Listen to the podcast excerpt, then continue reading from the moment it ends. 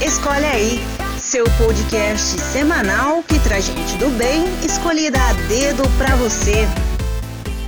Bom, pessoal, é, sejam bem-vindos para mais um episódio do podcast Escolhe aí.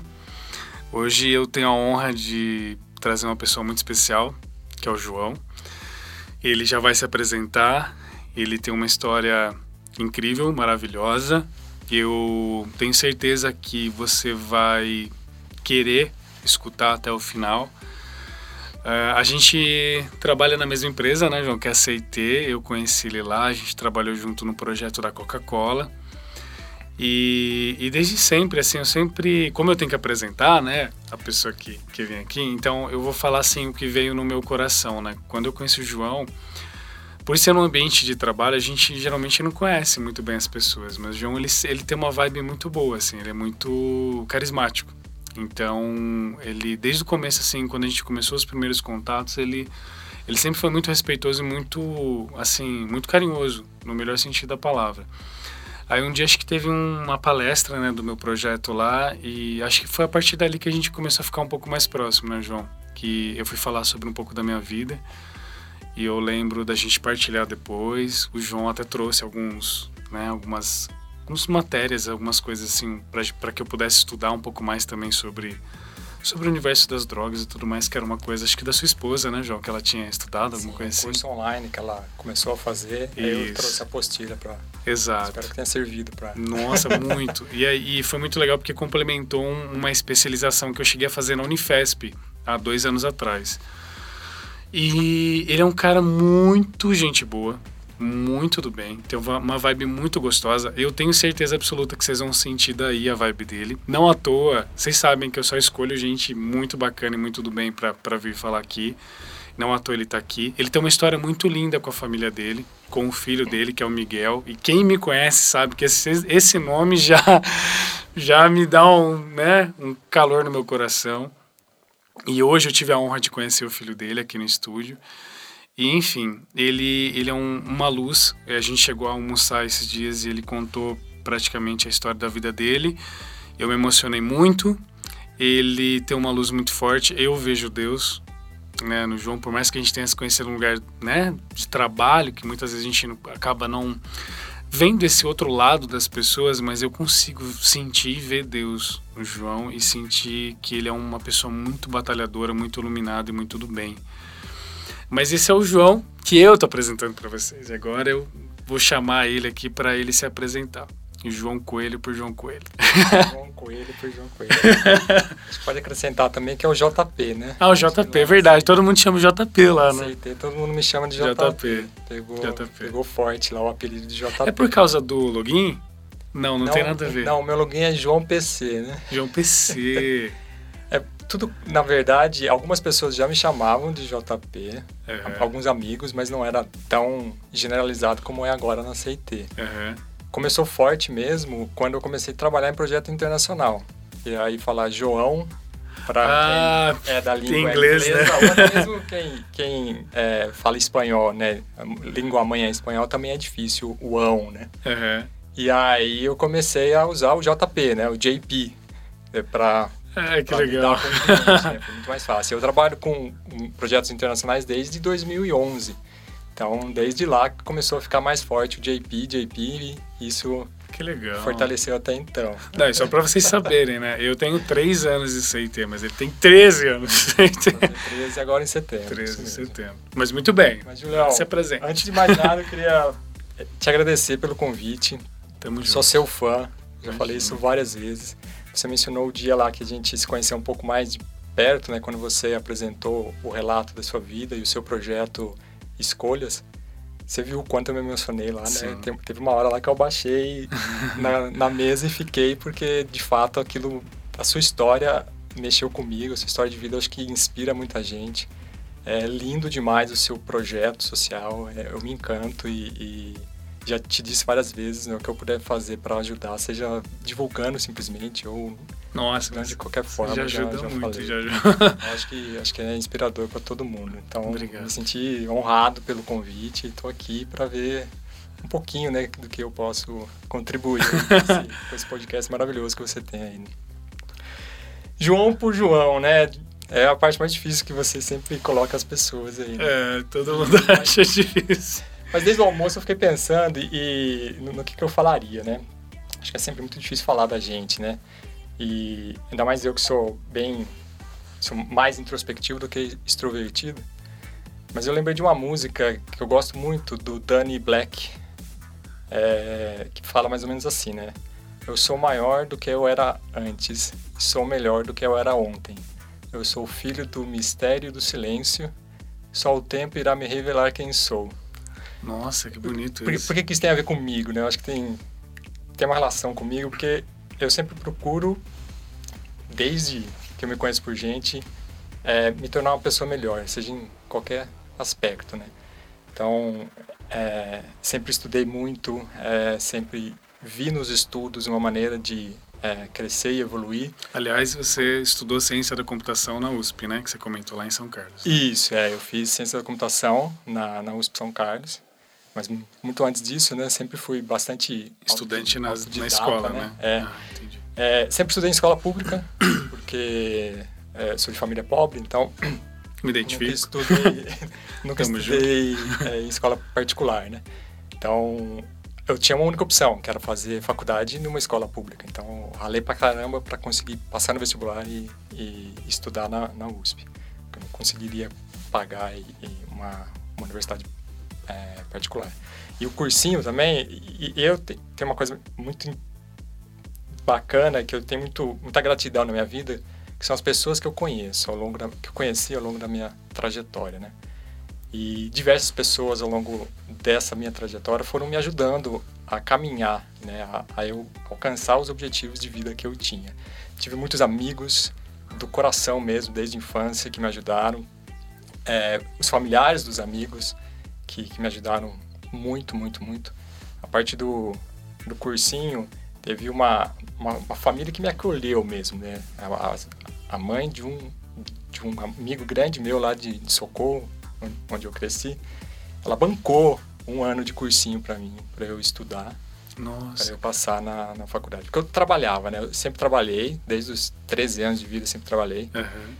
E aí eu cheguei até a pagar um ano de cursinho, mas eu trabalhava até as 5 da tarde, ia pro cursinho, ficava das Nossa, 6 às Era o dia inteiro fora de casa, né? 6 às 10 estudando, estudando. Chegava em casa, dava uma estudadinha, dormia, acordava, ia trabalhar acabei não passando, né? Tanto que eu entrei tarde na faculdade, né? Entrei com 21 anos. Aí não, não passei nesse ano. Aí no ano seguinte ela me, deu essa bolsa. Ela pagou o, o, cursinho. E aí eu parei de trabalhar por um ano. Esse acordo que ela fez comigo, eu, eu pago, mas você para de trabalhar pra você estudar pra passar, senão é, vai ficar na mesma situação, né? E aí, de fato, é, é, eu parei de trabalhar, estudei só, foquei Caramba, nos estudos. Foi um anjo na sua vida, assim. Foi um né? anjo na minha vida, cara. Foi um anjo da minha vida. E infelizmente ela faleceu há, há, poucos anos, né? É, na verdade, não faz mais poucos anos, né? Porque foi quando eu me formei em 2005. É, ah, mas cara, olha que, olha que, anos, mas olha que coisa interessante. Ela viu ela, você se formar, então, de alguma forma, assim, ou chegou ela, até ela ver você. até o fim. Chegou até o fim. Ela chegou até o fim. Eu, eu fui na casa dela. Eu tive a, a felicidade de vê-la por uma última vez, uma semana antes dela falecer. E a gente teve uma conversa bem gostosa, assim. Eu fui convidá-la para minha formatura, né? Eu já já sabia a data, já sabia quando iria ser. Aí eu fui convidá-la para minha formatura. Ela já estava meio, meio abatida, eu vi, uhum. mas ela não disse que estava doente, né? É, e aí uma semana depois eu, eu soube a notícia, eu estava indo para São Carlos para defender a minha, minha a meu TCC, uhum. né?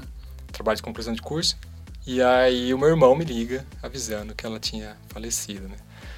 Foi, foi muito, muito, muito duro mesmo, muito triste, mas ela foi de fato um anjo na minha vida. E eu tive vários outros, né? Vários outros. A vida, eu acho tão interessante isso da vida, né? Porque é, dá para ver assim nitidamente que você tem uma gratidão muito profunda, né, pelas pessoas que passaram pela sua vida e que te te empurraram assim, né, para você, tipo conquistar suas coisas. Porque no fim é a gente que tem que conquistar, né, João? É a gente que tem que ir Sim, atrás, não tem jeito. Com certeza. Mas como é importante também, como, né, ter pessoas assim que nos ajudam, nos impulsionam, nos enxergam, cara, e, no, e nos colocam pra frente pra, pra gente. É como se fosse aqueles empurrãozinhos, né, quando a gente é criança, pra gente poder ficar de pé e andar, né? E essas pessoas que cruzam a nossa vida são esses, Sim, esses anjos sim. que nos empurram. Sim. Acho que cultivar bons relacionamentos é muito importante, né? Porque Nossa, eu disse tudo. é, as pessoas, eu tenho uma grande gratidão por todas as pessoas que eu conheço na minha vida, né? Porque elas me ajudam de diversas maneiras, mesmo sem saber que estão ajudando, né?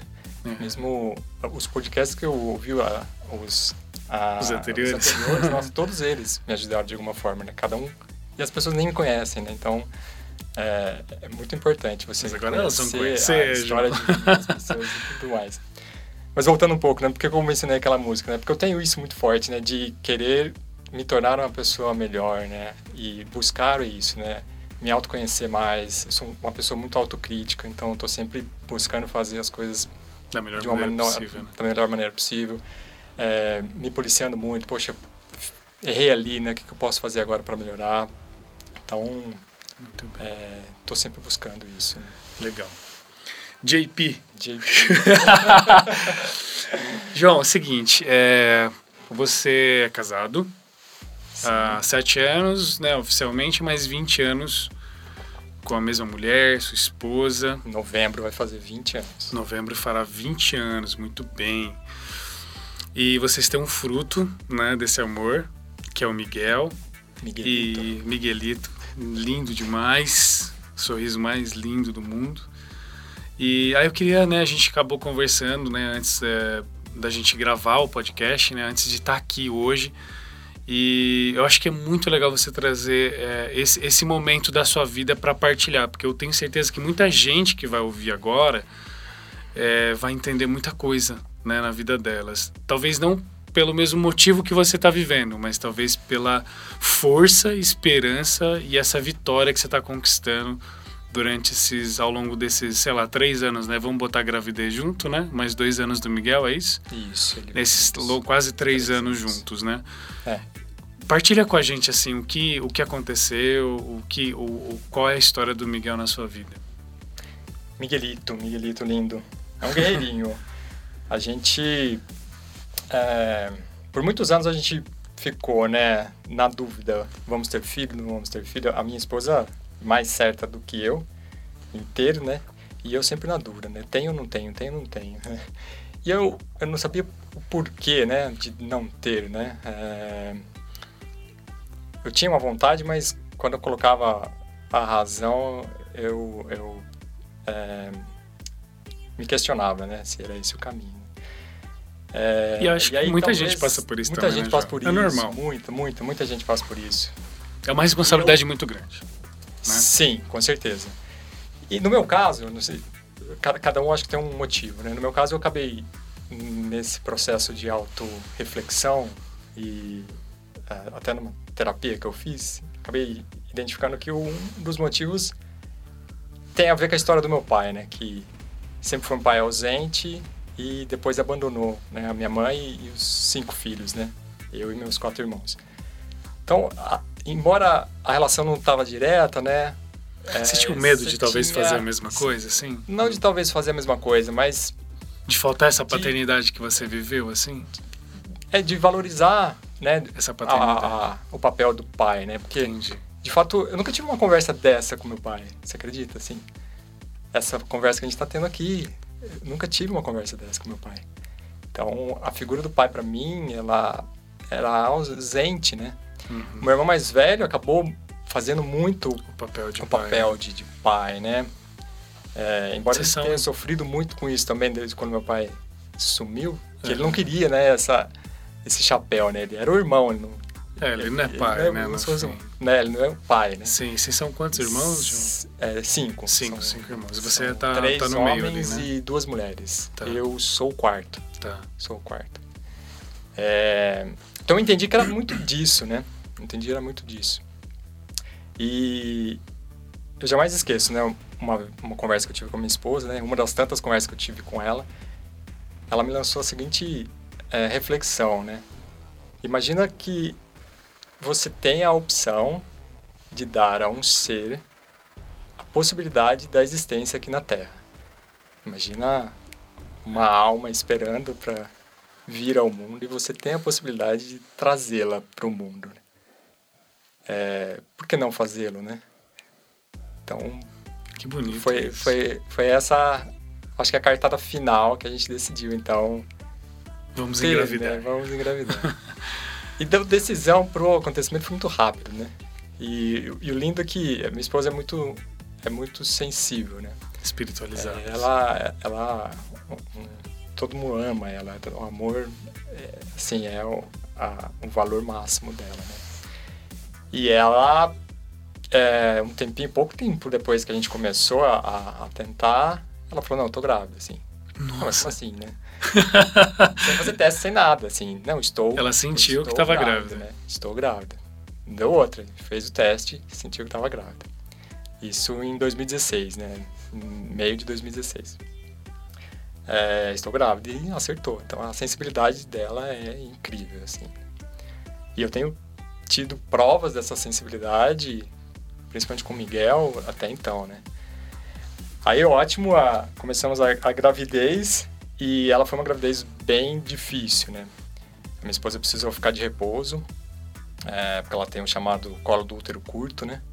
Então a gente já soube que o Miguel ele nasceria prematuro, que o, o útero dela não seguraria a gestação até a quadragésima, quadragésima segunda semana. Mas a médica estimou que ele fosse nascer na 35ª, 36ª semana, só que ele veio bem antes, ele veio com 30 semanas. Nossa. Pra quem não entende muito a contagem de semanas, né, eu acho que seis meses e meio de vida ele nasceu. Nossa, é muito prematuro. Né? É bem prematuro. É, abaixo de 28 semanas eles chamam de prematuro extremo, né? Miguel escapou de ser um prematuro extremo, mas é um prematuro ainda, né? É, mas antes de ir para o nascimento, teve um outro fato também que, que mexeu bastante com a gente, né? Que a gente já descobriu na gravidez que ele é, tem síndrome de Down. Então, nenhum dos ultrassons que a gente fez é, identificou que ele teria. É, óbvio que só quando nascesse teria a confirmação, a confirmação né? uhum. mas a, a chance seria grande dele nascer com, com síndrome de Down. E João, foi assim, foi difícil, assim, honestamente falando, assim, como, como foi essa a notícia, né, quando vocês souberam? Porque é, isso é, é, é, cada pessoa reage de uma maneira, né? Mas é, para vocês, assim, como é que foi? Foi, foi difícil, né? É, acho que ninguém espera, né? Uma, uma notícia dessa, né? E eu lembro até hoje, né, do, do ultrassom, eu tava junto, eu acompanhei todos os ultrassons da, da minha esposa.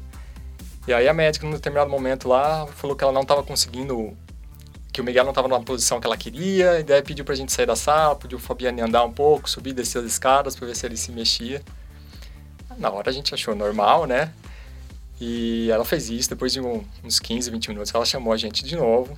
Daí ela colocou o aparelho novamente daí ela deu a notícia, né?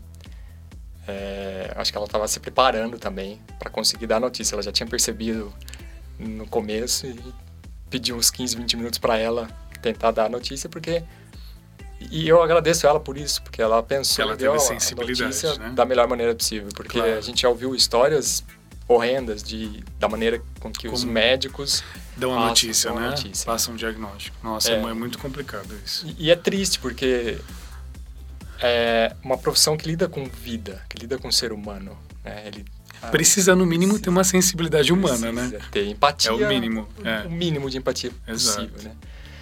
É, mas pra gente não, ela deu a notícia de uma maneira muito tranquila, natural, é, orientou o que a gente precisaria ah, buscar de, de informação e etc, né?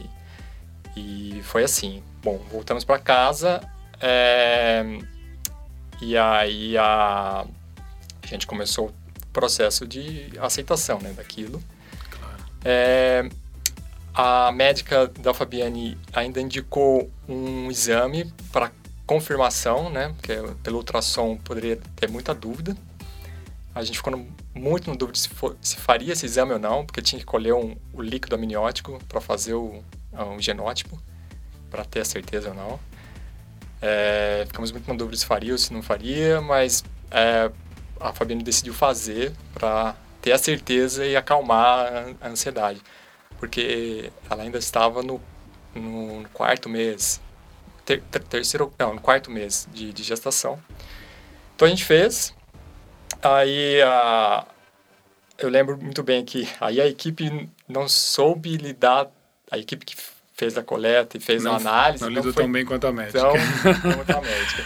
Porque o resultado sairia, sairia é, em um dia, a gente ligou lá, ah não, a gente já mandou o resultado para a clínica. Aí eu liguei na clínica, ah, tá com a médica, a médica é, tá viajando, ela volta semana que vem. Então ficou Nossa. um empurrando pro outro, até que a médica da Fabiana recebeu de fato e a gente foi até lá e ela deu notícia, né? Certo. Acho que é Mas se, se, a questão era ansiedade, né? Aumentou, Imagina, demorou, aumentou, porque é mais uma semana, né? Aumentou, aumentou. De um dia passou sete dias. E aí veio a notícia, a gente foi trabalhando, é, chorou muito, não vou dizer que não, mas chorou não, muito. Não, mas é, é, isso, né, João? Porque nós somos humanos. Sim. E assim, hoje em dia, é, a gente precisa entender que é, é, é, a nossa humanidade não nos faz melhor ou pior, mas nos faz humanos, simples assim.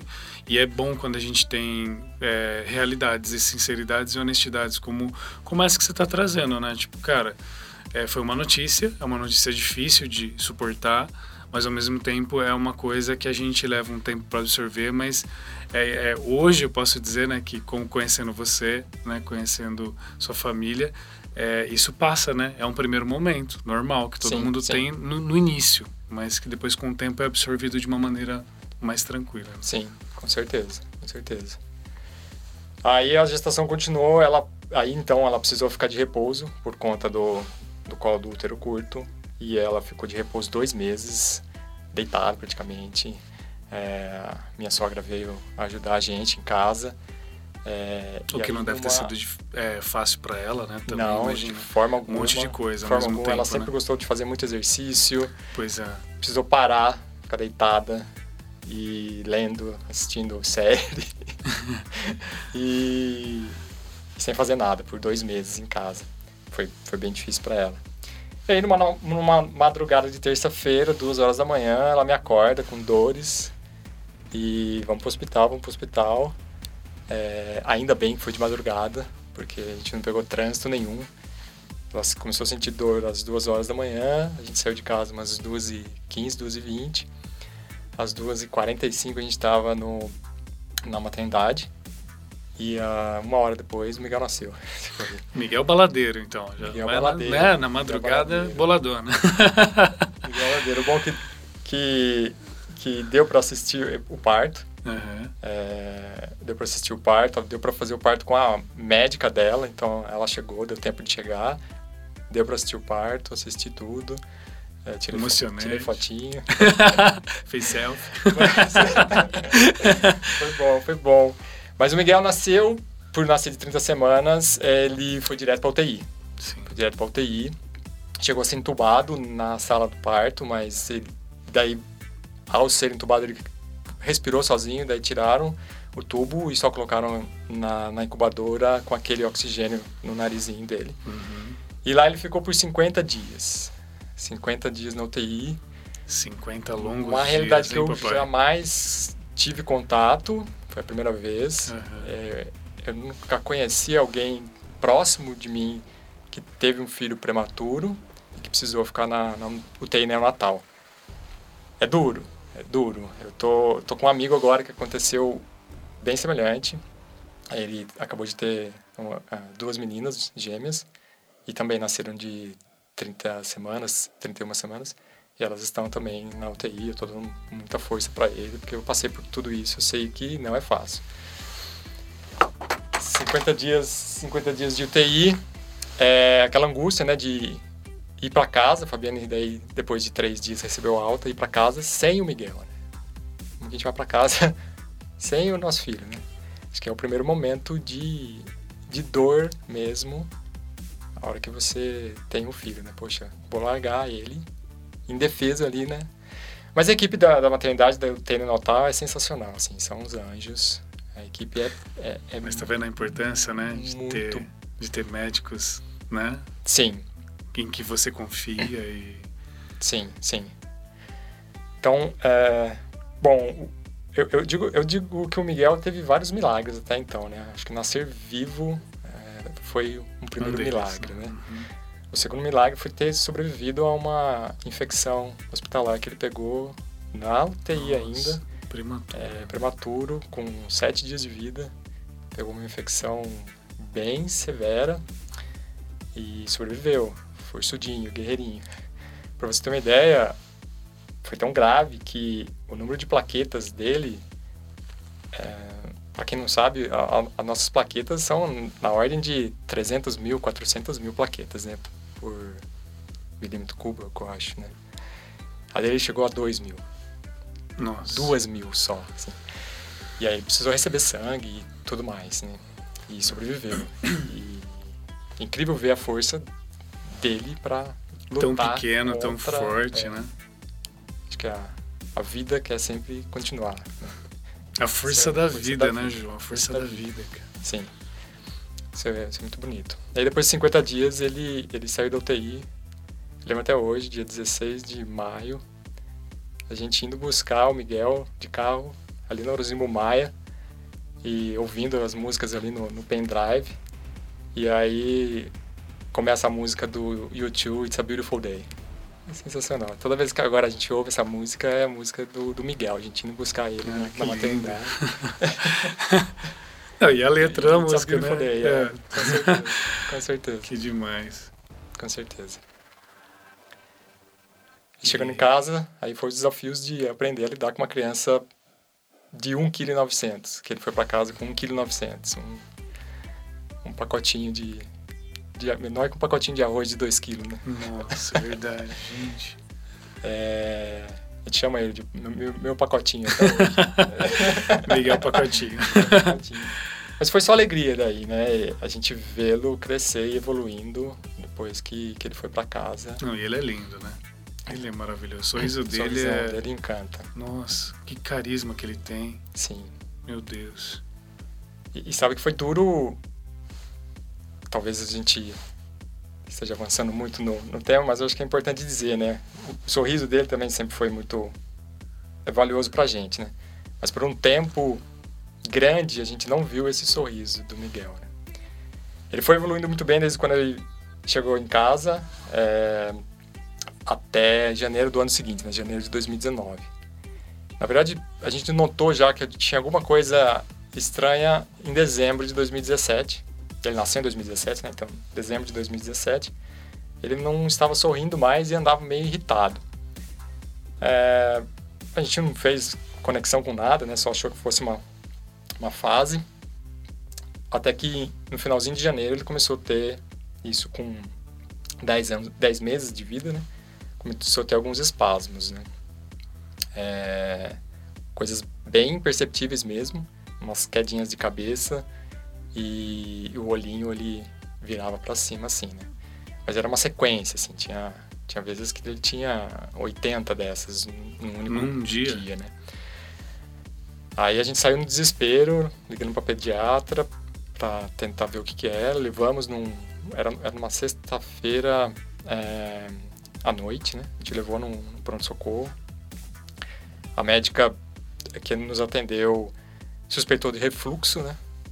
é, descartou qualquer questão neurológica, mas a gente ficou com aquela pulga atrás da orelha, né? Como assim, né?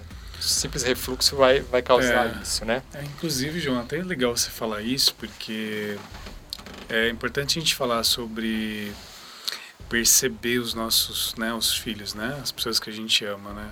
É, vocês e outra, a gente não se conformar sempre com o primeiro diagnóstico, né. Porque geralmente é isso que a maioria das pessoas fazem, né? Procuram um primeiro médico, às vezes até por falta de tempo, realmente, né? Sim. Trabalha demais, não tem tempo para nada. Mas é importante isso que você falou, poxa, feeling, né? Esse feeling de pai e de mãe. Pô, eu percebi que, cara, tinha alguma coisa a mais nisso tudo e vocês foram, né, atrás, né, para saber o que era. Não era só um refluxo, era uma coisa diferente. É, acho que você falou uma coisa importantíssima, né? Perceber. E para perceber você tem que estar presente. Estar presente de fato, de corpo e alma, ali na criação do seu filho, né? É, e não tá com ele no colo, amamentando e, e no celular, no né? celular e seu filho olhando para você. É a coisa mais linda que tem ao amamentar, né? É, mesmo o pai que dá a mamadeira, é, é o seu filho te olhar no olho o tempo inteiro que ele está mamando. Assim. É, é uma conexão linda, assim. É, eu, eu, vi isso com a Fabiane muito enquanto ela amamentou no, no peito.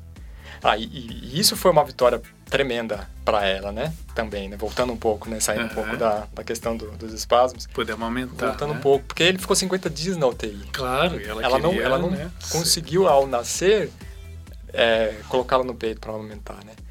E aí demorou é, um bom tempo depois que ele foi para casa para ela para ele conseguir pegar no peito, né? Porque ele não tinha nascido e já é, tido aquela experiência, né? Então ele ficou 50 dias sem aquilo, né? Então perdeu, né? Ele teve que reaprender.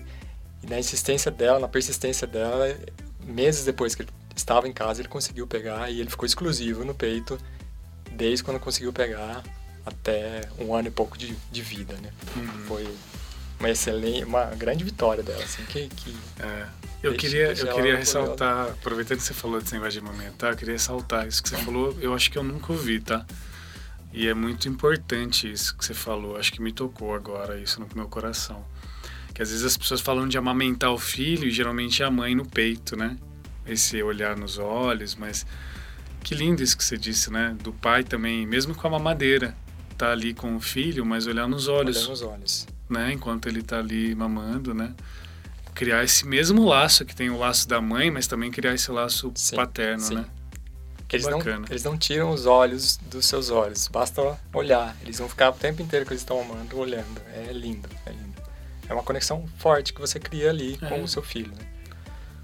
De fato.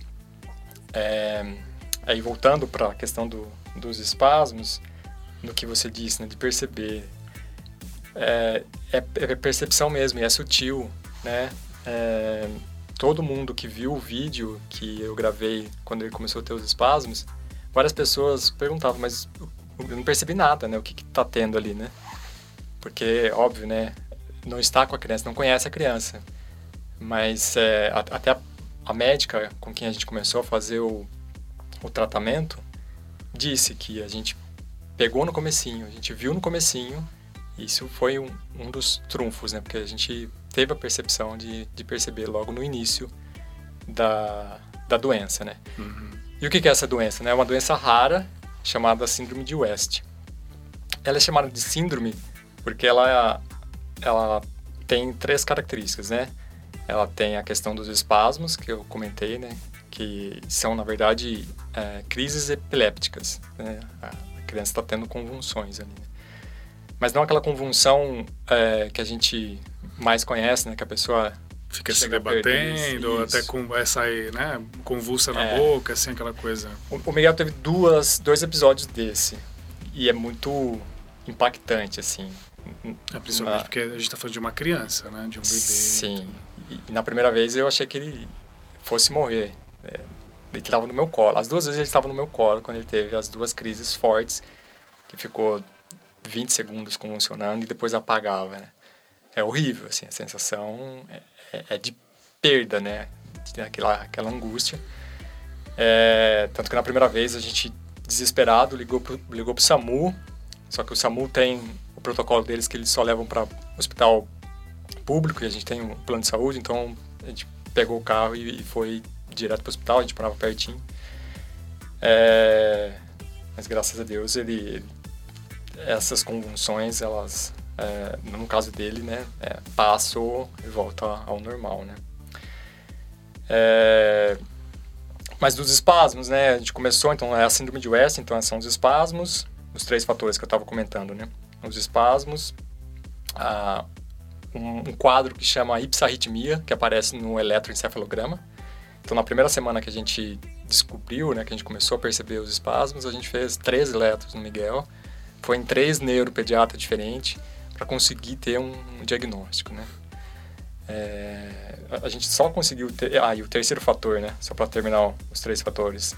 Que então são os espasmos, a ipsarritmia no eletro e o atraso no desenvolvimento é, cognitivo e motor, né? Ela começa, a criança começa a perder conquistas que ela teve, né? Então, se a criança já engatinhava ou já rolava, ela começa a, deixar aquilo, né? Que a, a, a doença vai causando esse, esse atraso. É, e a gente conseguiu o diagnóstico só depois que a gente foi, a gente foi em três médicos aqui em Campinas, a gente foi conseguiu ir num um médico do Einstein. Eu pesquisei na época a, a, nossa um desses neuropediatras mencionou a síndrome de West. É, e aí eu pesquisei na internet e achei um artigo de um médico do Einstein que escreveu sobre a síndrome de West em, em síndrome de Down, né? em pessoas com síndrome de Down, em crianças com, com trissomia. E aí é, eu consegui, através do meu irmão, o contato desse médico. Liguei, é, mandei uma mensagem para o celular dele. É, uma, sexta-feira, 8 horas da manhã. Às 9 horas da manhã, a, a secretária dele me liga, é, dizendo que ele tinha um, um, uma vaga, né, um horário disponível de uma desistência ao meio-dia daquele mesmo dia.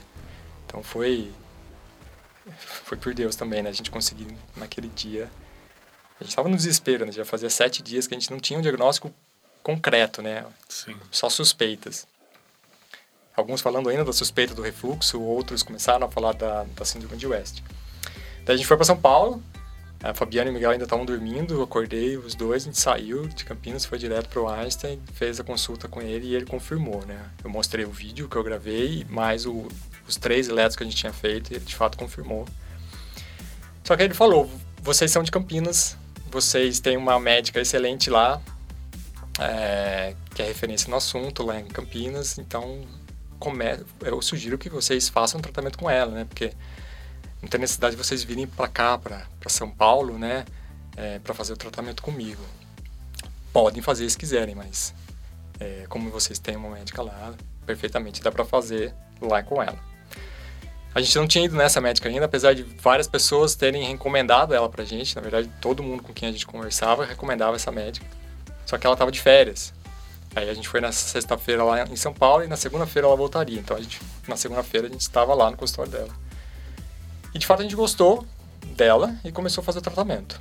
Uh, a gente já tinha lido também que um dos tratamentos mais indicados para a síndrome de West é com uma, um hormônio que chama ACTH, só que ele é muito agressivo, né? Causa muitos efeitos colaterais, inclusive derruba a imunidade da criança e a criança fica suscetível a, a mais é, problemas, né? João, quando a gente fala de tratamento, é, tratamento ele é caro? Como, como que é isso, assim, financeiramente falando? Ou, por exemplo, o governo ajuda, não ajuda? É uma coisa muito particular? Como é isso? Ele, ele é caro. É óbvio, né? Tem tratamentos muito mais caros, né? Você, a gente vê doenças raras com uma ampola que custa 5 mil reais, 100 mil reais. Teve uma que você até comentou que é, custa um milhão, não é um isso? Um milhão de reais, é. Um milhão de reais, é, uma ampola. É, uma ampola. E, e, no caso desse CTH, é caro, é um medicamento importado que vem da Alemanha ou da Itália.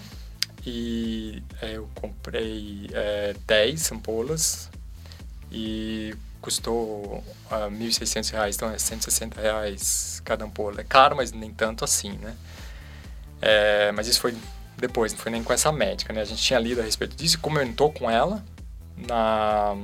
Ah, você falou do governo, né? Tem um outro medicamento que o Miguel começou a tomar, que é, que é a vigabatrina, que essa médica optou por começar pela vigabatrina, uhum. porque ela disse que os efeitos colaterais são menores e é via oral. E, e o governo dá. A gente até é, conseguiu, porque aí cada caixa de 30 comprimidos é mais de 300 reais. E aí o governo, na, na farmácia de alto custo, ele, ele entrega. Tá, mas esse caso bom. acho que não funcionou para o Miguel, assim? Não funcionou. Ele começou a tomar a, a vigabatrina e não teve resposta. Respondeu muito pouco, assim, de 80 crises que ele tinha no dia, caiu para 50, 40. É... Que na verdade tinha que parar, tinha né? Que parar, tinha a que ideia cessar. é parar, tem que a cessar, é né? Parar, porque não pode ser ele tá tendo uma, duas ou 20, 30, 40, ele tá tendo, né? Se ele tem uma, ele está tendo, então precisa acessar. E aí a gente constantemente falava com ela, né? É, que a gente já tinha lido a respeito do CTH e a gente tinha visto que era bastante eficaz e que a gente queria tentar se não, for, se não resolvesse com a vegabatrina ou outros medicamentos. Só que aí o Miguel pegou uma infecção de urina logo no primeiro mês de tratamento. Aí a gente teve que tratar a infecção de urina.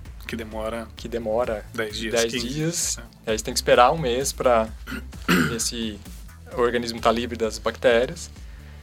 E aí ela falou, então não conseguimos entrar com a CTH porque é, ele teve infecção de urina. Aí a gente esperou, aí no segundo mês de tratamento ele pegou uma outra infecção de urina. Teve que fazer mais, mais um tratamento, espera mais um mês. Aí fez o exame, estava tudo limpo. A gente foi fazer uma ressonância magnética a pedido dela, que antes de começar o tratamento com a CTH, ela disse que teria que fazer, fizemos. Chegamos aí numa quarta-feira no consultório dela. Bom, vamos, vamos então. Ele não respondeu aos medicamentos, vamos partir para a CTH, né? Ela falou: não. Eu, eu lembro até hoje a, a, expressão dela e a. E a, e a forma, como, a, ela, forma falou, ela, né? como ela falou, né? Uhum. Não vou colocar o meu CRM em risco, porque ele tem é, infecções de urina recorrentes, recorrentes né? né? Então, é, vai ser um risco começar o tratamento com a CTH. Se vocês quiserem continuar comigo, a gente verifica outros medicamentos, mas é, a CTH eu não faço. Se vocês quiserem fazer a CTH, vai ter que procurar outro médico. É, mas acho que tem um detalhe, né, João? Porque ela tinha, logo no começo, quando acho que vocês procuraram, eu lembro que você comentou que ela tinha falado do uso, né, dessa, dessa medicação. Então isso gerou uma expectativa em vocês, né, claro. Gerou. E isso é muito gerou. importante dizer, porque isso é uma responsabilidade médica, né? Os médicos não podem gerar também uma expectativa como essa e aí lá na frente falar, não, olha, eu não vou, como você falou, né, eu não vou colocar o meu CRM em risco e não vou fazer isso. Nossa, isso é muito complicado. É, a vida dele estaria em risco, né? Uhum.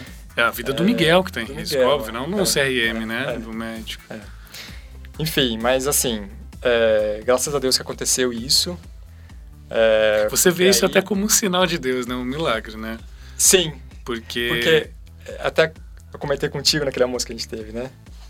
É, a gente conseguiu outro médico. A gente saiu de lá quarta-feira, foi na, na, na pediatra dele, desesperado. Né? Pedindo ajuda, óbvio, ajuda. Né? Ela conseguiu o contato de um médico de São Paulo, é, Dr. Paulo Brenes, que é especialista em síndrome de West. É, e aí a gente, na sexta, isso era uma sexta-feira, liguei para ele no celular dele, falei com ele, nunca tinha visto a, a, a, pessoa. Contei a história toda, ele falou, não, vamos fazer o tratamento, é, vem para cá, para São Paulo, dá entrada no, no, no hospital, é, passou a lista de hospitais que, que ele trabalhava, ainda bem que a, nosso plano de saúde cobria o Hospital Samaritano. E aí a gente deu, deu entrada no hospital e começou o tratamento com a CTH. Que era o que vocês queriam que bastante. Que a gente né? já tinha lido e, sim, e claro. conversou bastante com ele também, né? Existiam os riscos, sim, mas ele não estava respondendo aos outros medicamentos, né? Então... Precisava testar ou, essa possibilidade. Né? Arruinar a vida dele, né? Claro, então... E aí a gente fez o tratamento e levou para ele isso também na questão das infecções de urina, né? E lá, nos 15 dias que ele ficou internado, a gente fazia exame de urina no Miguel a cada dois dias. É, porque de fato a, a medicação é bastante severa, né? O CTH derruba a imunidade da criança, causa uma série de outros efeitos colaterais. E a gente preocupado com a questão da, da, da infecção de urina, é, fazendo exames a cada dois, três dias. Ele fez uma série de exames é, para saber a causa dessas infecções, não descobriu nada, não tinha nada. E depois que ele dos 15 dias voltou para casa. É, a gente continuou ainda ao longo do ano de 2018 fazendo exames de urina a cada 15 dias, porque o, o efeito é, da derrubada da imunidade dura 6 a 9 meses. Né? Uhum. E, Julião, o Miguel não teve mais nenhuma infecção de urina ao longo do ano todo. Assim. Então, é, As esse é o... infecções de urina que ele teve foram aquelas duas. Pois é, isso que é interessante, né? Porque assim, eu não sei se você que está ouvindo conseguiu perceber, é, e por isso que o João fala do, do sinal, né? Do milagre, sinal de Deus. é que com, né, com a doutora que ele estava fazendo tratamento e que ele queria, né, que, que fizesse com determinado medicamento, ele recorrente, né, é, várias vezes, de maneira recorrente, eh, o Miguel tinha infecção de urina, né, infecção urinária. E, e logo depois, quando ele conheceu o médico, né, que é o médico atual, no caso, Sim. é o médico Sim. atual, né, ele não aconteceu mais né? É, é assim, de, de, a, a, grosso modo, que dá a entender que esse tratamento precisava ser feito com esse médico atual, né? É uma coisa muito louca de se entender, mas ao mesmo tempo quem tem fé e um, um mínimo de espiritualidade consegue perceber que às vezes há males que vem para bem. É clichê, mas é verdade, né? Às vezes a gente acha que uma coisa que a gente quer na vida que tá dando errado tem que ser daquele jeito e quando vê, na verdade, é um momento para a gente sair dali porque o, é, a gente está no bom, mas tem um ótimo ali na frente, né? E aí o ótimo, quando chega, a gente... É, enfim, é. e, e, tem até um detalhe, né? Que esse médico atual é, do Miguel, ele, ele tem um, um, nível de, de efetividade no tratamento dele muito grande, né? É, ele, ele diz que ele jamais perdeu um, um paciente com síndrome de West. É uma, é uma doença bem é, severa, pouquíssimos médicos sabem tratá-la adequadamente. E existe uma janela de atuação dessa doença, né, que é dos 4, 5 meses de vida da criança até os 3 anos de idade. Que se você não conseguir controlar as crises nessa fase, a criança vai desenvolver outras é, crises epilépticas, né? Então, ela vai sofrer o resto da vida, né, com, com crises. Então é nessa fase, até os três anos de vida da criança, que você tem que matar a doença, né? você tem que curar a doença. O Miguel, graças a Deus, está curado, ele não tem mais a, a, os espasmos, não tem mais a, as ipsarritmias, que é o, o, padrão característico da doença no, nos eletros. O último eletro que ele fez deu um eletro normal, então está curado. Isso não significa que, que, que a gente está mais tranquilo, né? Porque ele tem um está tempo, com dois né? anos, ele ainda está tomando medicação. Que vai até os quatro vai... anos, mais ou menos. Isso. O, o médico disse que ele, ele quer dar o remédio pelo menos por dois anos de, dois anos de estabilidade, né? Então, Miguel, agora em agosto, fez um ano de estabilidade, né? Então que tem não mais tem um ano, crise. né? Tem pelo Hum. menos mais um ano para ele começar a retirar os, os medicamentos que ele está hoje. É, não é mais o CTH, o CTH foi só um período de 15 dias, é um, Uhum. é, é um tiro curto mesmo a CTH, né? Mas funcionou, É, detalhe, funcionou, isso é muito importante falar. Sim, Funcionou. fo- foi essencial, né? Porque os outros medicamentos não, eles, os outros medicamentos seguram, né? Mas eles não curaram de fato, né? Assim, a, a parte mais crítica, o momento mais crítico, né? Precisou da CTH. É, e, e você comentou outra coisa que é importantíssima, né? Você saber quando mudar, né? Então é a questão da percepção de novo, né? Não insistir em algo que, que está dan- dando errado é porque diversas pessoas recomendaram aquela médica como a médica mais entendida do assunto daqui de Campinas, por exemplo. Se não deu certo para você, né? Se você não está contente, Busca um busque outro outro caminho, É. né? Busque outro E caminho. não desista, pelo amor de Porque- Deus, né? Acho que esse é o. Jamais, né, porque a, a, a criança que é quem vai pagar por isso, né? E ela depende 100% de você, É, né? Se você não certeza.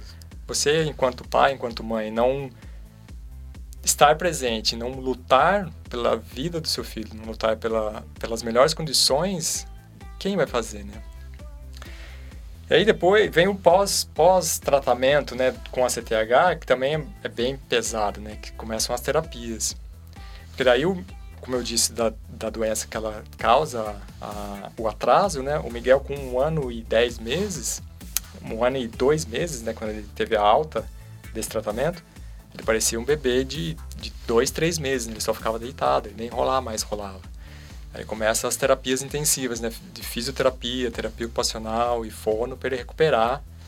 E aí de, de maio, quando ele teve a alta, até 1 de novembro do ano passado, jamais vou esquecer, assim, 1 de novembro é o aniversário de casamento, hum, do meu com a minha esposa, né? É, nosso aniversário de casamento foi o dia que a gente se conheceu e tudo mais, né? A gente se casou no mesmo dia que a gente começou a namorar. E aí a gente jantou em casa mesmo ali para comemorar. O Miguel tava ali no tapetinho de, de EVA dele, na sala. e de repente ele começa a engatinhar. Nossa. E, assim, e eu tenho isso filmado depois. Ele engatinhou primeiro, depois eu peguei e filmei ele, ele engatinhando. Presente de presente casamento. De casamento. Sensacional. Então, de, de, Primeiro de novembro, dia do Miguel. Dia do Miguel. de, de maio até novembro foi a recuperação dele para começar a engatinhar. E de lá para cá tem só evoluído, agora está quase andando. Cara, então, que demais. É, é um avanço tremendo, assim. E é uma pena quando você vê.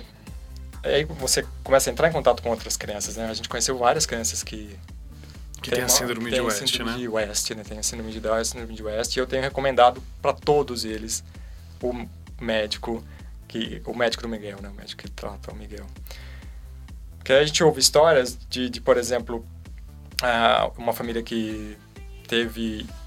continuou com a médica daqui de Campinas por anos, né?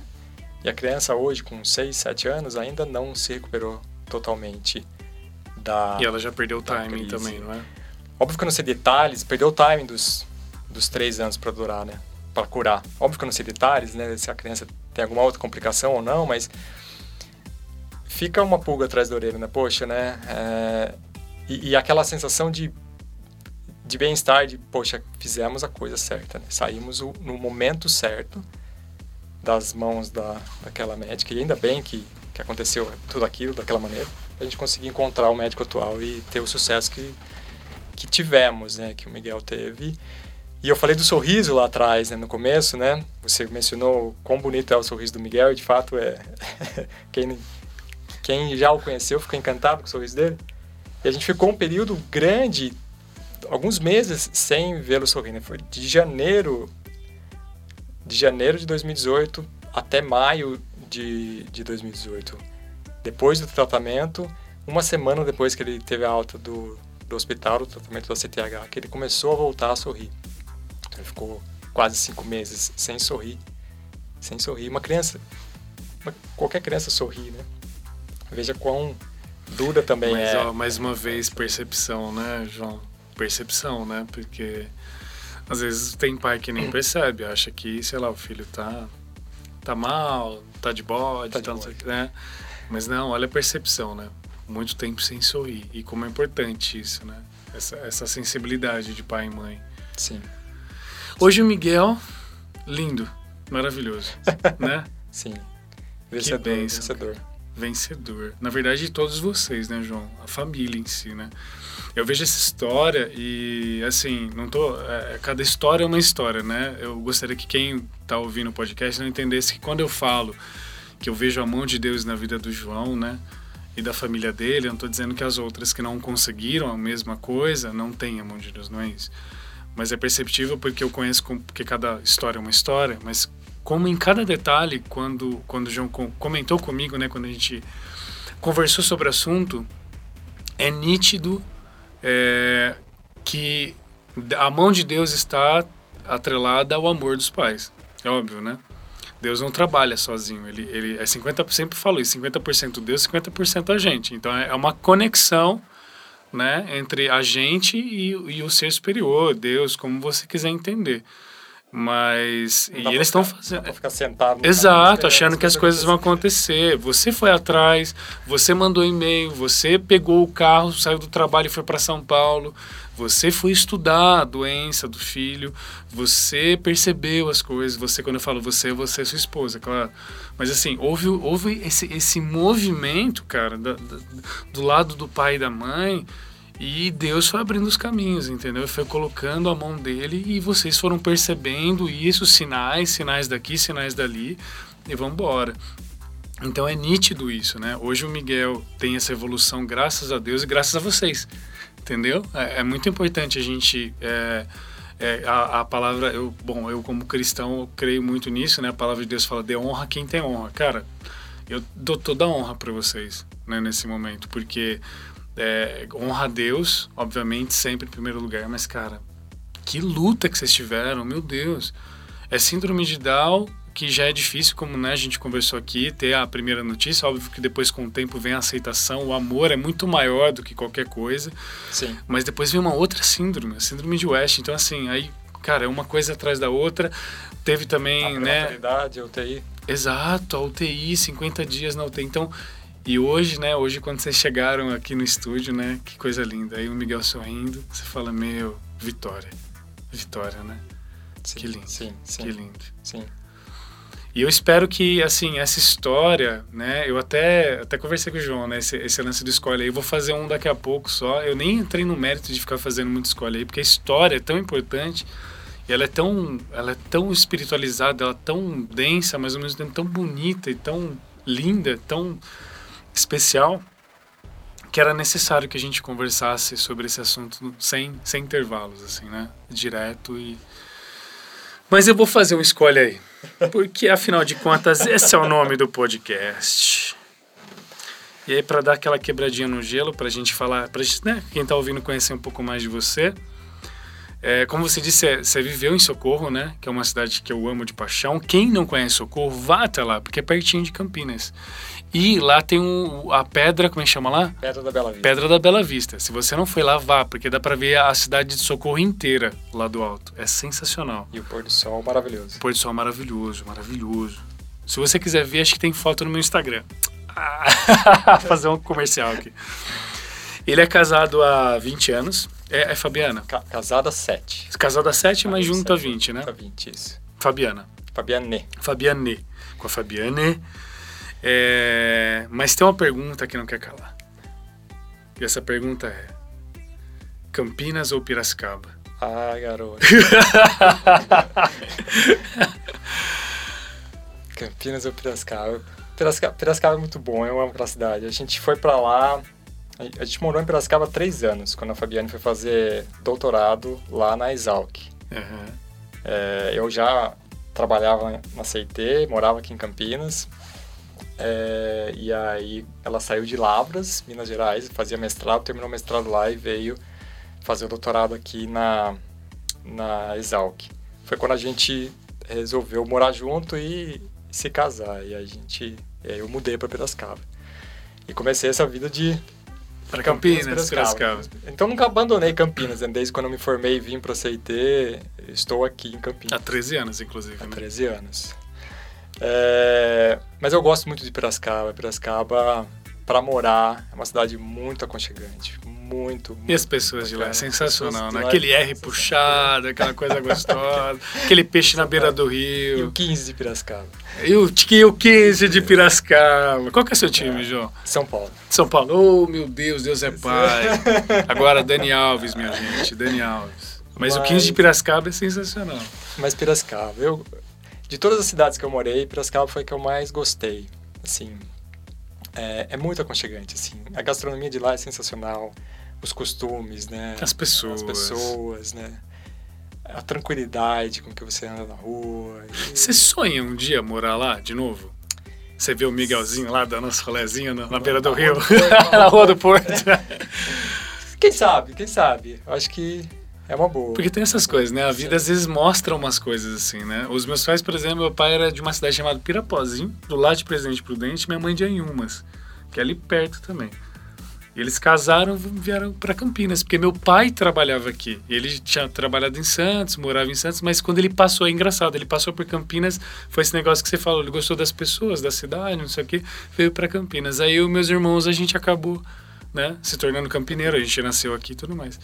Mas tem essa coisa, né, de você às vezes se apaixonar por uma cidade, né? Sim, E quem sabe um dia aí, né, morar lá. Legal, bacana. bacana, bacana. João, tempo passa voando, né? Eu queria te agradecer profundamente, assim, de coração. Eu não tenho dúvida de quem né, tá ouvindo aqui até o final, certeza absoluta que deve ter se emocionado, deve ter sentido muita coisa no coração, é, conforme você foi contando a história da sua vida, parte da história da sua vida, mas uma parte mais importante, né, que é seu filho. E agradeço de coração por você ter sido assim canal de luz de Deus para mim. Eu tenho certeza que agora para muita gente. É, para as pessoas falarem com você, eu vou te pedir duas coisas. Acho que o Instagram, qual que é o seu Instagram? Eu vou colocar no descritivo, mas para as pessoas te chamarem lá.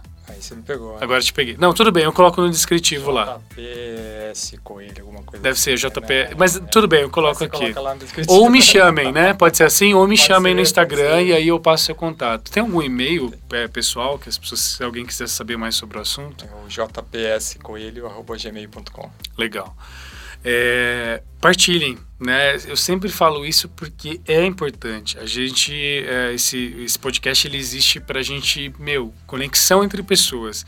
Chamem o JP, o JP, pra, pra tomar um café, vai falar da vida, cara. Façam isso, partilhem. As pessoas que, que vêm pra cá são extremamente acessíveis, então façam isso. Conheçam o Miguel, levem todo esse amor pra essa família porque eles merecem. João, muito obrigado, cara. Se você quiser falar alguma coisa no final, se quiser dar.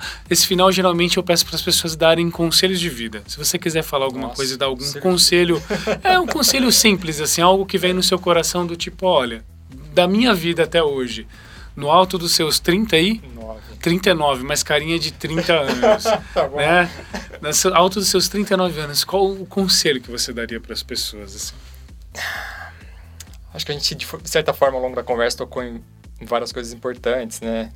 Eu acho que é não se acomodar, né? Eu acho que é uma coisa muito importante, né? É, sejam incomodados, né? Assim, No melhor no sentido, melhor da, sentido palavra. da palavra, né? E inconformados, né? No melhor sentido da palavra também, né? Então busque evoluir sempre, busque se tornar cada vez uma pessoa melhor. É, vá atrás daquilo que te faça feliz e lute por aquilo que você acredite, né? Não deixe que nenhuma pessoa diga que você não pode. Vá atrás e conquiste aquilo que você quer conquistar. É, conheça pessoas, faça conexões, faça, tenha bons relacionamentos, que isso é, é importante na minha vida. Isso foi fundamental ao longo da minha história toda. É, entre em contato comigo. A, Partilhem, como o né? falou, partilhe. É importante porque nessa nossa jornada a gente já conseguiu, mesmo que pouquinho, já ajudar outras famílias que estão passando pela mesma dificuldade, que têm filhos com síndrome de, de West.